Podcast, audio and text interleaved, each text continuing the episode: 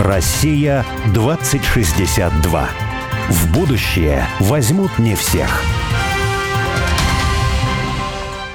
Снова здравствуйте. Это программа «Россия-2062». В будущее возьмут не всех. Меня зовут... Как меня зовут? Я забыл.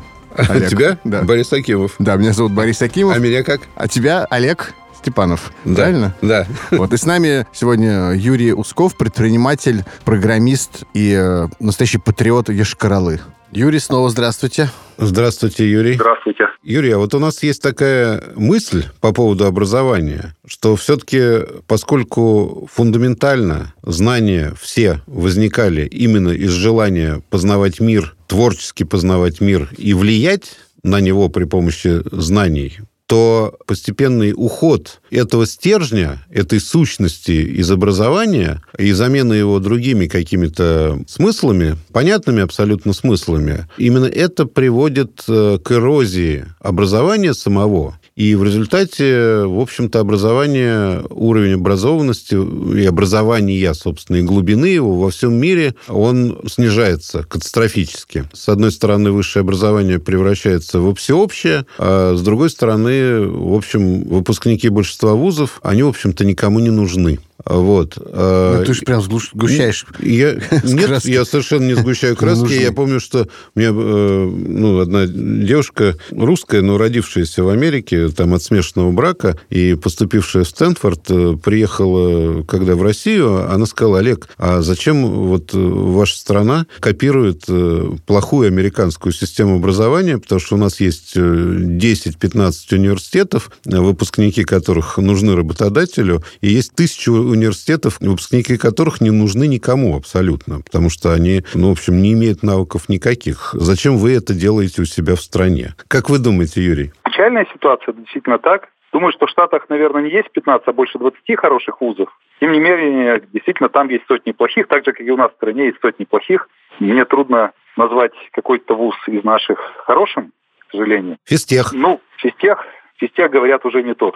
Физтех, конечно, действительно был флагманом инженерного образования как бы в России, И в до мире. тех пор, пока нам удавалось создавать это внутреннее давление. Да? То есть система была закрытая, и, в принципе, где-то мы могли концентрировать интересных людей, куда-то энергию их направлять. Сейчас, к сожалению или к счастью, я не знаю, таких инструментов нет, и там тоже те же процессы, что везде происходят.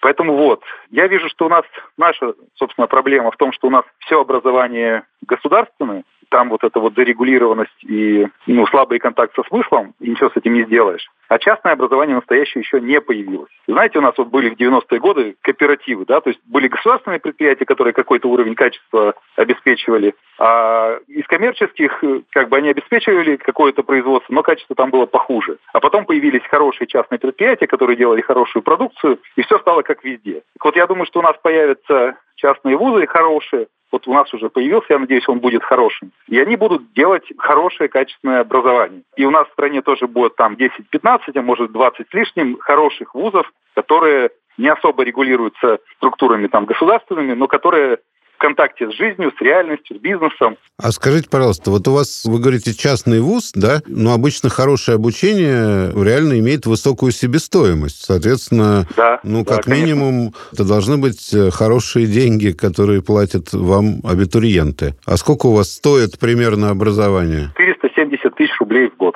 Это не шибко-то и много, но это и немало. Но находятся люди именно в Мариэл, которые, и не только в Мариэл, наверное, да, с каких-то регионов других люди поступают к вам, то есть они платят Конечно, вот такие да. деньги, да? Смотрите, у нас довольно много ребят сейчас учатся по грантам, Мы предоставляем грант, он возвращаемый, но прямо прямо сейчас ничего платить не надо. Есть э, небольшое количество людей, которые платят 50% либо половину от стоимости обучения. Ну, половина, соответственно, предоставляется грант 50% от стоимости обучения. А Понятно. вот вы говорите, что пройдет время, и в будущем вы думаете, что появится какой-то там десяток другой частных э, высших учебных заведений, которые будут давать действительно качественное образование. Но почему они должны появиться или почему они могут появиться? То есть из чего они могут вырасти? Потому что ведь для того, чтобы они появились, должна быть какая-то экспертиза, компетенция, которая в них будет в достаточном уровне. А если сейчас этого нет, э, и наоборот кажется, что вот этот уровень компетенции, экспертизы, он куда-то расползается, растекается, э, исчезает из нашей жизни, то откуда он явится? То есть есть должна быть какая-то откуда-то воля появиться, э, воля проявить эту вот экспертизу, компетенцию, ну, вот ее как-то создать, э, воссоздать, возродить, не знаю. То есть вот что должно произойти для этого? Это уже происходит. Я верю в корпоративные университеты, Дело в том, что бизнес сталкивается с низкой квалификацией на рынке труда и что-то делает. Создаются образовательные структуры при компаниях, которые делают что-то серьезное, обладают экспертизой, и они учат людей для себя. Наш вуз также вырос. У нас сначала была структура по доп. образованию, и мы занимались профпереподготовкой по программированию, там, по маркетингу, дизайну и так далее. И, в принципе, определенный опыт накопили. И дошли до того, что, ну, пора это ставить на какую-то конвейерную историю, чтобы был бакалавриат, понятные все механики, понятно, что в 17 лет ребятам надо потратить лучшее время на получение лучшего образования. И мы к этому пришли. Это раз. То есть есть корпоративные университеты, они могут трансформироваться в просто вузы, и это, это скорее всего, будет случаться. Получить лицензию, правильно? Лицензия, аккредитация, и вот все эти безобразия, да, тоже придется их проходить. Ну, мы проходили, и все пройдут, ничего страшного. Да, неприятная процедура, но можно как-то с этим жить. И там есть, кстати, достаточно позитивные моменты, в том числе тоже. Ну и есть вторая история, как запрос, запрос людей. И, наверное, тоже будет что-то происходить. Вот я приведу пример, значит, про Казанский госуниверситет. Это была инициатива граждан Казани. Там была Казанская императорская гимназия, прекрасное учебное заведение, при МГУ, кстати. Э, и у них был запрос, а что дальше-то? Ну, хотелось бы, чтобы прямо в Казани был свой университет. Граждане Казани что-то делали, там, как подали какое-то высочайшее прошение, что-то собрали какие-то деньги, как-то организовались. И вот они открыли на базе этой гимназии университет, чтобы дети их дальше учились, что там случалось хорошее. И у них получилось. Этот университет в первые годы работы дал ученого с мировым именем, которому тоже бы Нобелевскую премию в раз дали. Я Лобачевского имею в виду. Как бы вот есть запрос от людей, которым образование нужно, и что-то такое тоже происходит. Они как-то организовываются, и я вижу вот первое это бизнес-университеты, да, и второе это вот люди, которым надо. То есть такой типа я университет, знаю, что... созданный на Земством. базе интересов местного сообщества какого-то. Земство. Да. Я знаю, что такое сейчас со школами происходит. Как да. бы там какая-то группа родителей понимает, что вообще, ну, как бы проблема, детям надо идти в школу, а как бы особо вариантов-то и нет. Что делать? Ну, организуем школу. Угу. Организовали школу, ну, как бы опыт получили, может, потом организуют и вуз.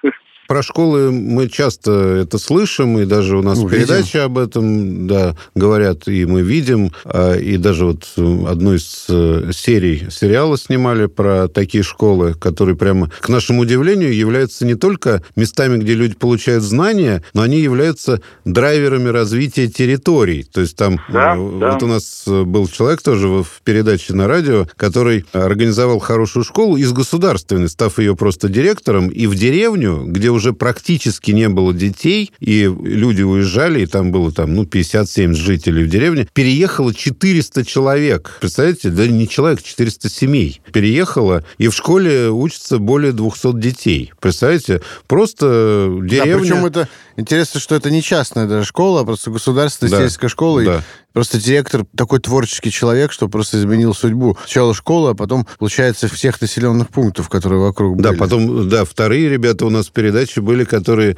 сделали школу, и возник населенный пункт, да, в ну, Калужской они области. придумали школу, это Орион школа называется. Они сначала придумали школу в чистом поле, значит, ее начали возводить э, для своих детей, в первую очередь, сначала. Вот, а потом сами туда, соответственно, начали строить себе дома, чтобы жить около школы. Вот, а потом там начали селиться другие другие люди. В общем, и возник официально населенный пункт новый там на, на Да, и он называется Орион. При этом это разные школы. То есть кто-то скажет, ну, вы знаете, а я вот в эту школу не отдал своего ребенка. Вот мне хочется, чтобы он другое образование получал. А мне не нравится, да, этот населенный пункт или какая-то идеология, которая связана. Но это вы правильно совершенно говорите, это не важно абсолютно, да. Но есть люди, которые вот ради образования переезжают, и это просто... У нас же обычно говорят наоборот. Давайте мы построим завод, давайте сюда придет инвестор, инвестор, вот после этого ему нужна будет школа, и вот тогда, значит, здесь зародится жизнь. А здесь все наоборот. Людям нужно образование, они ради образования ну, готовы переезжать и даже основывать населенные пункты. К вам, получается, вот ваше учебное заведение тоже люди какие-нибудь переезжают из других регионов? В институт приезжают, естественно, из других регионов. У нас в этом году больше 30% иногородних. В следующем, наверное, будет еще больше. Мне бы хотелось, чтобы более 50%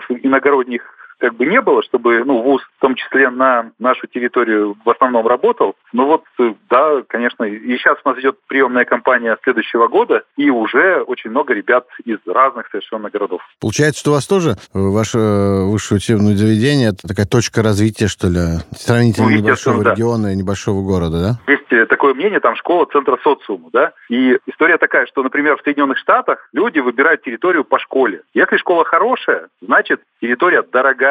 Там люди приличные селятся, для которых это важно. Недвижимость дорого стоит. А школа финансируется с налога на недвижимость. И там закручивается такая история, да, то есть территория дорогая, налог на недвижимость повыше собирается, соответственно, школа может себе больше позволить, и вот все. Семья может несколько поколений идти из плохой локации, где так себе школа, в хорошую, ну, потому что это связано с деньгами там и всей историей. У нас пока не так. У нас после Советского Союза оставались школы там в самых неожиданных местах очень хорошие. Но мы к этому правилу придем, наверное, скорее всего и качество места будет определяться качеством школы. Но у нас есть другие экономические теории по этому поводу, но вы совершенно правильно говорите, что вообще в либеральной концепции, в либеральной экономике основным э, местным налогом является налог на недвижимость, на дома и на землю. А это основной собираемый налог для муниципалитетов. И понятно, что если муниципалитет богатый, он может себе позволить содержать там более хорошую школу. Мне этот механизм, ну, как бы не кажется, как бы, ну, что ли, в будущем будущем оптимальным, да, он явно... Я согласен с этим, да.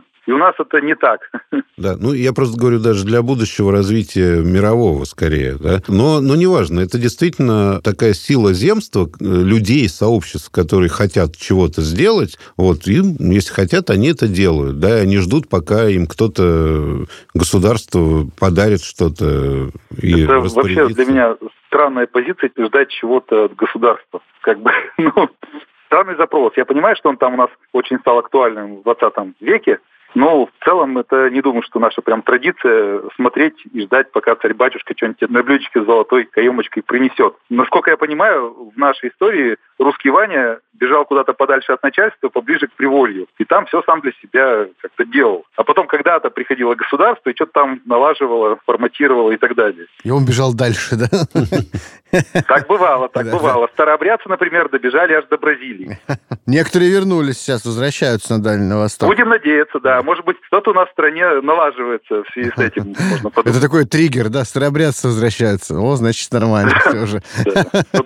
Что-то в лучшую сторону движется. Но я вот ради научной достоверности хочу заметить тоже, что понятная такая вот историческая концепция, которую вы высказали, она имела место быть, конечно, когда люди расползались по территории все дальше, дальше и дальше. Возможно, ну и Соловьев, в общем-то, с Ключевским говорили о том, что ну так и крепостное право возникло, да, потому что люди как тараканы разбегаются, да, от помещиков, вот, а кто-то же должен управлять территорией, там, да, войско содержать. И вот закрепостили. Но на самом деле я вот недавно совершенно для себя недавно обнаружил, а, что в 16 и 17 веке было построено в Московском царстве более 350 городов новых. И вот эти города, они, во-первых, были построены с участием государства, но при этом некоторые города были частными. То есть мог быть частный девелопер, ну, как мы бы сейчас сказали. Да, да, да. да. Но вот эти города, они как бы как монада воспроизводили структуру государства в сословиях, в связях, в освоении ландшафта. И таким образом как бы государство распространялось при помощи этих городов на новые территории. То есть не просто вот какое-то беглое там полуразбойничье казачество, которое, значит,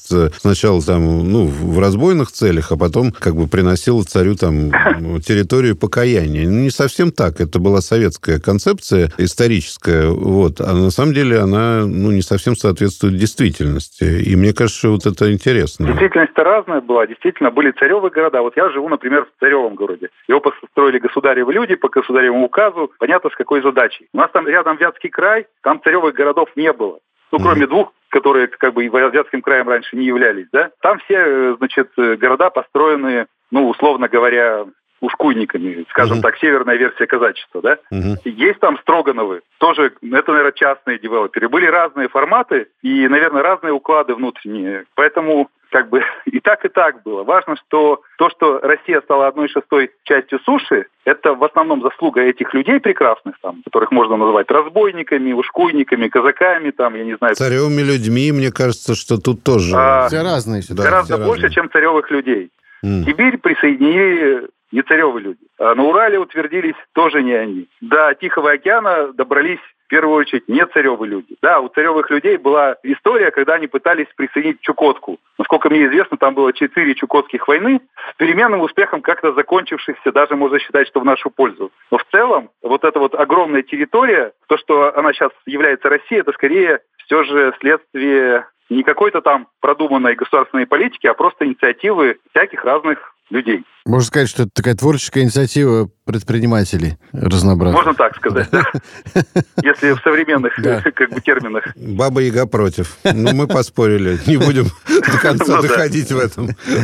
Скажите, а вот вы затронули тему, что вы не только вот в своем институте и в школе даете образование, но и как бы воспитываете людей, да? Ну, можно так сказать. А вот в чем это выражается? И нужно ли образование совмещать с воспитанием? Какая-то скользкая такая немножко грань. Мне иногда, как родителю там четырех детей, например, не очень хочется, чтобы в школе моих детей воспитывал кто-то. Вопрос, чему воспитывают. Смотрите, если плясать от результата, у нас есть какой-то человек 25 лет. И, условно говоря, вот используем такую историю, как успешный успех, вот успешность этого человека зависит от двух основных факторов. Первое, вот от трех, ну, мы будем говорить о двух. Первое, ну, уровень квалификации, что этот человек реально может сделать. А второе, это хотят ли с ним иметь дело, понимаете? И Мгм. первое, это в основном следствие профессионального воспитания, образования в том числе, а второе, это следствие воспитания. Мгм. И это очень важно, потому что серьезная организация, любая, когда берет человека на работу, она смотрит не только на твердые навыки, но и на то, что человек представляет из себя в плане культуры. Какие у него ценности, какая у него мотивация, приятно с ним иметь дело или не очень. И решение принимается не на основании квалификации в большей степени, а на основании личных качеств человека. Поэтому для меня воспитательный процесс – это важнейшая история прям. Мгм. И мы, э, начиная с отбора, очень сильно смотрим на то, какой у нашего кандидата, про отбор в институт говорю, мы смотрим на то, какой у нашего кандидата человеческий потенциал, и для нас это важнее, чем, скажем, когнитивный потенциал. И мы дальше ну, в этом поле активно работаем. А как вы смотрите на человеческий потенциал? У нас длинная система отбора, там много-много ступенек. Не так, что пришел, ЕГЭ сдал, и, в общем, тебя зачислили. Твой номер там 43 в списке, о, выше красной линии, ура, я поступил. Как бы у нас есть э, Первое, ну, у нас есть открытые публичные ну, мероприятия какие-то, куда можно прийти, и я там за кафедрами рассказывают о том, что у нас происходит, как мы учим, как мы отбираем, как мы видим на то, кем они должны стать, что важно, какие ценности у нас, и вот это все. И люди ну, с этим взаимодействуют, понимают, это им интересно, неинтересно, вдохновляет или нет. Дальше. У нас есть э, очные профориентационные мероприятия, я бы так сказал. Например, для программистов у нас есть такой формат погружения в программирование. Что это такое? Два дня приходят ребята, и два дня в очном режиме они учатся разрабатывать компьютерную игру. Какую-то небольшую типа Тетриса, простую достаточно, но это все равно определенный проект, и он обладает каким-то уровнем сложности, особенно для тех ребят, у которых опыта программирования, скажем, ноль. И они два года пишут стандартную компьютерную игру, разбирают как бы фреймворк этой игры, а потом мы им даем неделю для того, чтобы они написали свою версию этой игры, какую-то свою игру. И через неделю в субботу происходит защита, они эту игру демонстрируют, и им хлопают, и они говорят, я смог написать свою игру, вау, круто. Либо они говорят, не, программирование не мое. Я понял, что это не мое. И тот и другой результат прекрасный, потому что человек понял, что мое что-то или что-то что-то не мое. Мы какую-то ценность этим ребятам создали, результат какой-то им продемонстрировали, они понимают, да, я хочу с этими ребятами дальше учиться, потому что у нас э, мероприятия ведут студенты на год, на два постарше, чем люди, которые к нам поступают. Они могут у них спросить, как учат, чему учат, что там, все вопросы задать и понимать, есть резонанс или нет резонанс, хочу сюда, не хочу. Вот как-то так. Соответственно, такое же мероприятие есть для креативщиков, называется «Погружение в креатив». Примерно то же самое там происходит. Дальше они пишут ряд эссе, то есть раскрывая какие-то темы. Потом они приходят на карьерные консультации к нам. И мы как бы помогаем им либо получше определиться с выбором, либо там пошатаем их немножко в этой позиции и говорим, а может вам сюда, может быть вам туда, а а может вот так посмотреть на вопрос, а может быть эдак. И бывают еще какие-то встречи. Потом еще у нас есть поход, просто мы с абитуриентами идем в поход. Прям нормально, поход, там километров 20 в одну сторону, ночевка, километров 20 в другую сторону, вот это летом бывает. Котелок с собой, картошка. Там все сложнее. Поход у нас называется А. «Три корочки», и мы еды с собой не берем. О. Только три корочки хлеба каждый берет и водички Затронул тему самое интересное. Да, и водички бутылку. И надо как-то, ну, летом есть еда в лесу, ее можно найти, там съесть ягоды, грибы, там, рыбу поймать. Вот все, все, что найдем, можно есть, а так вообще еды с собой не берем. О, И нормально, как бы, э, как-то сразу очень простая какая-то пища становится прям прекрасной, вкусной и прям, в общем, желанной и все такое. Очень хорошее мероприятие, тоже люди понимают, да, я хочу как бы быть с этими ребятами, для которых как бы такие вещи, ну, прямо не трудно, а даже прикольно. Вот. Или нет, нет, это мне не подходит, это недостаточно гламурно для меня. И вот каким-то образом так формируется ядро. Мы отбираем тех, кто к нам подходит. Условно говоря, зовем живых. Нам важно, чтобы у нас плотность живых в коллективе была в среднем повыше, чем в других местах. Это, кстати, так и есть. Вот сейчас первый набор у нас, и у нас таких живчиков, думаю, что больше половины. По моему опыту в государственном вузе, даже на очень хорошей э, как бы кафедре, редко бывает больше 10%. Это проблема. А вот что должно произойти с э, государственным э, высшим образованием? Все-таки огромное количество вузов есть, огромное количество людей там работает, огромное количество денег на это тратится. Вот если пофантазировать, просто вот не отталкиваться от того, что там через два года будет, а вот у нас горизонт 40 лет, да, можно свободно фантазировать в такой идеальной России, в которой вы себя представляете лет через, пусть не 40, но 20. Вот что случилось с высшим образованием и с этими всеми огромным количеством государственных вузов и так далее? Тут история такая, что он- там, к сожалению, работает закон «рыба гниет с головы».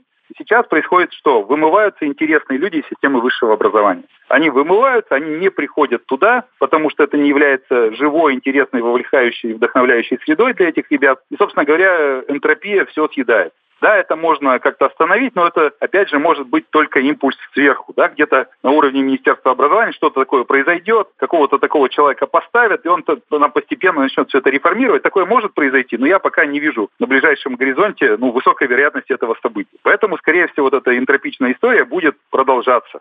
Вот, Так, ну, а как-то дальше? так. Вот там есть централизованная сверхуправляемая система, и против бульдозера, к сожалению, там не попрешь. История такая, что пока я вот, ну, как бы оснований для оптимизма не вижу. Хотелось бы, конечно, чтобы пришел какой-то там великий реформатор с полномочиями и все поменял. Вы, например, может быть, э, там, пока на роль великого реформатора не претендуете, может быть, но на роль реформатора вполне, да? То есть уже что-то вы сделали, создали, и э, такие люди по России в целом есть. Может быть, просто Конечно, вот да, вы да, да. все измените? Ну, вот вы в частности. Я да, пока я верю в частное образование, да, там что-то может появиться. А может быть, эти стандарты потом куда-нибудь в сторону государственного образования тоже уйдут от вас? Возможно, возможно. Да, есть такая вещь, как сообщающиеся сосуды. Ну, вот в одной системе не могут быть очень сильно разные по качеству явления. Сейчас вам приведу пример. Себя в деревне я делал газон. Красивый, классный газон. Что-то соседи посмотрели, тоже начали делать так же. Потом у меня там появился красивый забор. И тоже начали делать красивый забор, и такой из речек, такой просвечиваемый, невысокий. Там, и... То есть люди видят хорошее, они к хорошему стремятся. А иногда просто ломают. Видите, хороший забор. Такое тоже бывает. Как бы такое тоже бывает, да? В общем, у нас есть там в школе появляется хорошая школа, так или иначе, люди видят, какой уровень должен быть, и подтягивается вся система, в том числе государственные как бы, школы, потому что есть запрос. Есть осознанность, как может быть. И люди, и чиновники, которые управляют образованием, и родители, которые водят детей в школы, ну, что-то меняют в системе, и она, она становится Ну, лучше. Вполне оптимистично, Поэтому вот мне кажется. Я вижу, что у нас в стране... Да, мы спасли, Вы- можно вы- сказать, ну, идею я высшего верю. государственного Я образования. бы сказать, что вы- у вас нет повода для оптимизма, а на самом деле, по-моему, вполне есть. Есть, есть. Ну, как бы, наверное, это просто какая-то мировоззренческая установка. Тут нет каких-то специфических бизнесовых вещей. Просто мне важно, мне важно делать вот эти истории. Это то, что доставляет мне радость. Знаете, вот есть люди, которые купил себе яхту, катается на ней, и у него радость. Меня яхты не радуют. Понимаете? А вот я построил школу, вижу, что туда ходят дети, вижу, какие у них результаты получаются. Это меня очень сильно радует. Мои собственные дети в эту школу ходят. Я тоже радуюсь, что у них есть возможность в такой среде учиться, с такими учителями, иметь таких друзей. Для меня это в том числе практическое значение имеет, потому что я создаю ту среду, в которой сам бы хотел жить. И тут ничего в этом странного, необычного как бы не вижу. Мне кажется, как бы это вполне, ну так, разумно, и так надо делать. Юрий, я думаю, что это правильный такой э, ответственный эгоизм, что ли. Вот он существует в пику такого глобального безответственного эгоизма, а тут вот ответственный эгоизм, чтобы дети ходили в свою школу, чтобы соседи ходили в твою школу тоже, чтобы ты сам ходил в свою школу, которая тебе нравится. И, э, может быть, выпьем за это лимонада. Ну, раз его нету... Значит, Я выпью кофе. А ты будешь кофе пить, да. В общем, выпьем кофе за ваш успех, за ваше дело. И спасибо вам, и до свидания. Россия 2062.